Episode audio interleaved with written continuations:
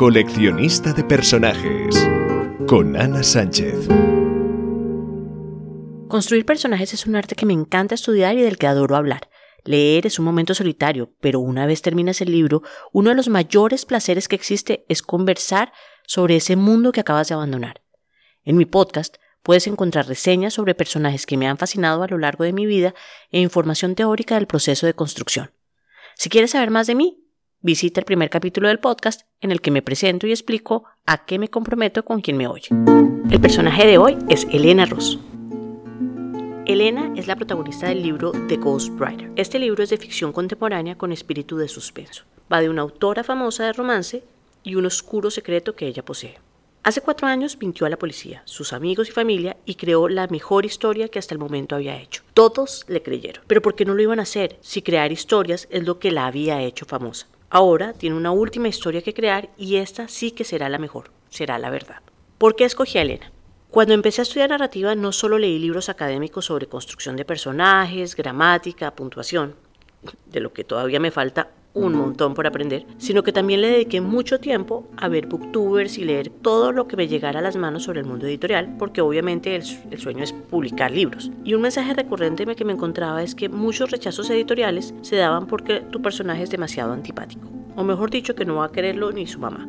En este caso, tú como escritora o escritor. Y es un tema que, como persona obsesiva, me quedó dando vueltas en la cabeza decidí que había que tener cuidado al crear un personaje que fuera borde o insoportable, que son muy divertidos y en muchos casos claves dentro de una historia, pero que era mejor que fueran secundarios y no los protagonistas. Bueno, pues Elena Ross me sirve para demostrar que esto no es absolutamente cierto y que simplemente hay que tener cuidado con ciertos puntos.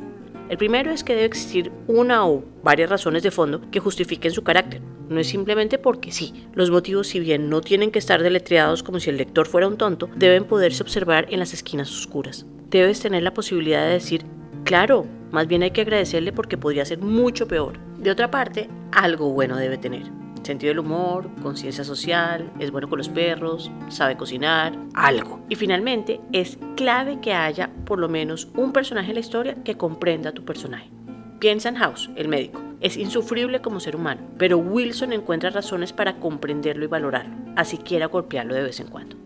Así que en el fondo, el tema es que se pueda desarrollar empatía entre el lector y el personaje esa capacidad de percibirlo como un todo y comprenderlo al punto de preocuparse por sus experiencias, por la forma que está viviendo y las circunstancias que le está tocando soportar. Así que el lío no es hacer un personaje antipático, de lo que te tienes que preocupar es de que no sea un personaje que no genere empatía.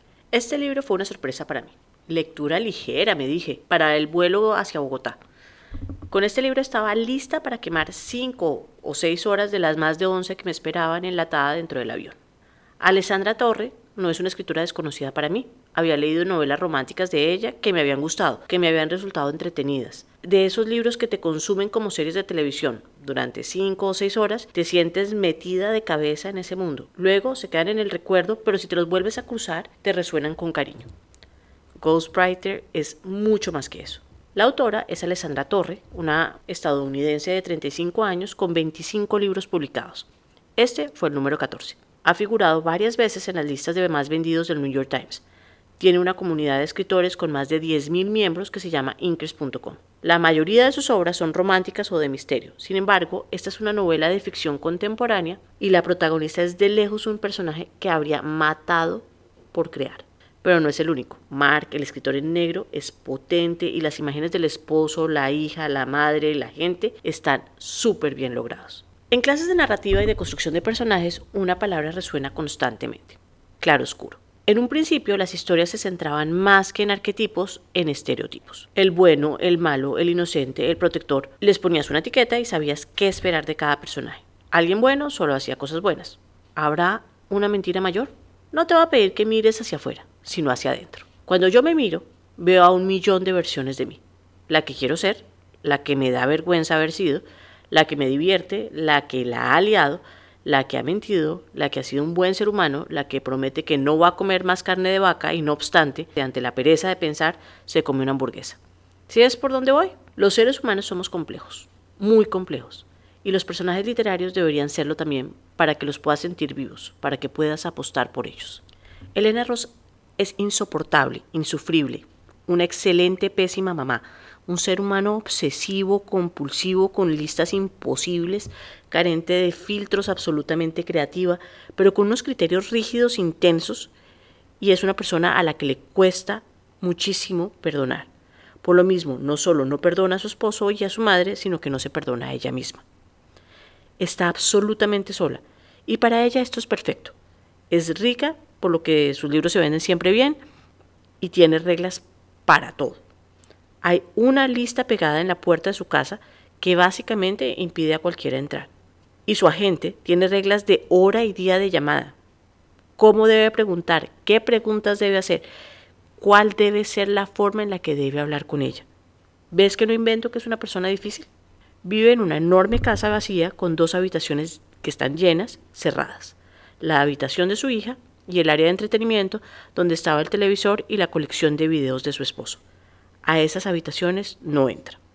En medio de la soledad que la ha acompañado durante los últimos cuatro años, es diagnosticada con cáncer cerebral y lo único que le queda es esperar la muerte que llegará a su puerta en menos de tres meses. Al enterarse de que va a morir no sufre, sus manos no tiemblan. El destino es bienvenido y su único temor es no alcanzar a contar esta historia, la verdad que ha eludido por cuatro años. Su único contacto con el mundo real es su agente desde hace tres años, Kate, que es una mujer que al inicio de su carrera profesional como, agente fue bendecida y condenada a convertirse en la agente editorial de Elena Ross. Bendecida en términos de dinero, pero maldita por el menosprecio constante de su autora que le asigna un solo objetivo, obedecer. De la nada, Elena le informa que no iba a terminar el libro del que había recibido un anticipo y al que ella misma le había dicho que le faltaba un poquitico. Esto era extraño porque ella nunca incumplía a los editores. Que se iba además a retirar de la escritura, retirarse a los 32 años en la cima de la productividad, pero que antes ella necesitaba que Kate vendiera sin ninguna información, sin sinopsis, sin nada, un nuevo libro a la editora más difícil de convencer una vez se retirara. En tres meses. Una editora que no publicaba novelas románticas, que es el género que domina Elena, y por lo tanto Kate no sabe ni por dónde empezar.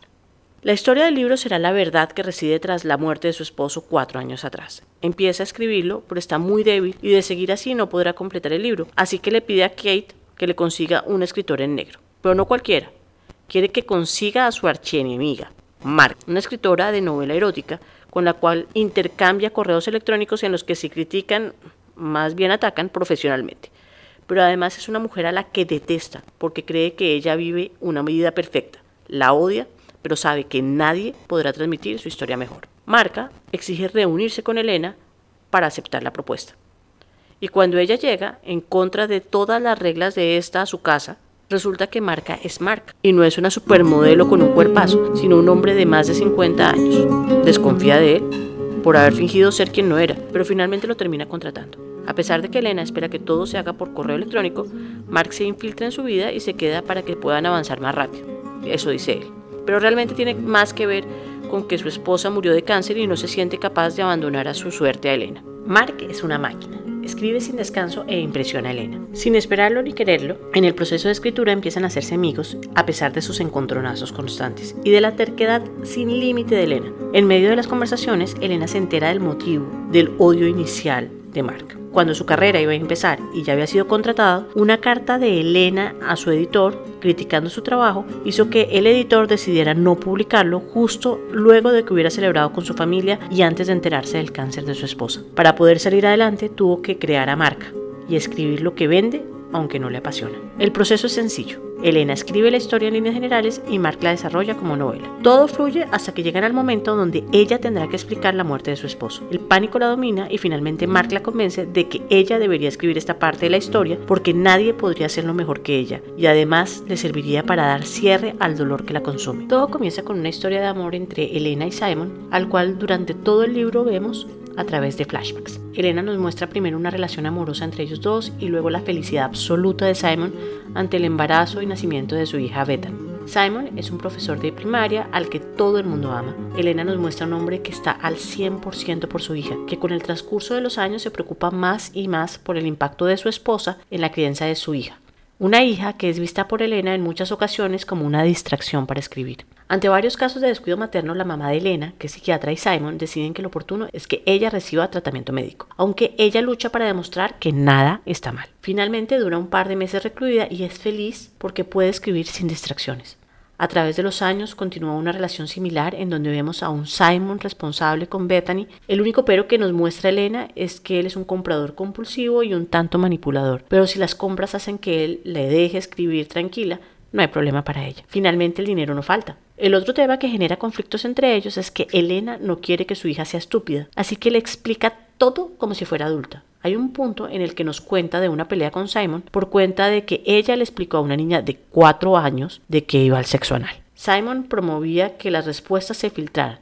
El matrimonio termina con la muerte. Todo venía mal, pero Elena sabía que ella llevaba las de perder debido a que ella es como es y era evidente incluso para ella que Bethany iba a quedar a cargo de Simon y de su madre. Por eso no podía divorciarse.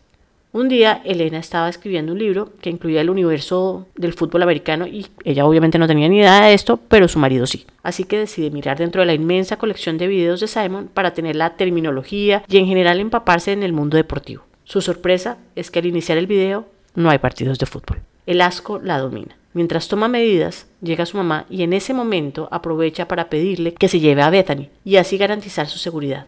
Desafortunadamente los zapatos de Bethany no son los correctos. Desde acá no voy a contar más la historia, hay que leerla. Podría, pero no quiero dar más spoilers.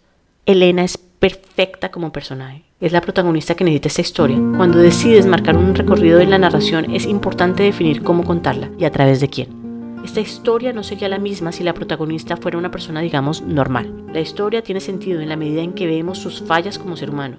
Como escritor es fácil caer en la terquedad de imponer un personaje con unas características que lo hagan ser querido por los lectores, pero hay que tener la cabeza fría para darle las características que requiere la historia. No se trata de un concurso de simpatía, sino de hacer que la trama tenga sentido, que sea creíble. Solo me queda decir que Elena es un personaje que guardaré profundamente en mi corazón. Nos vemos la próxima semana.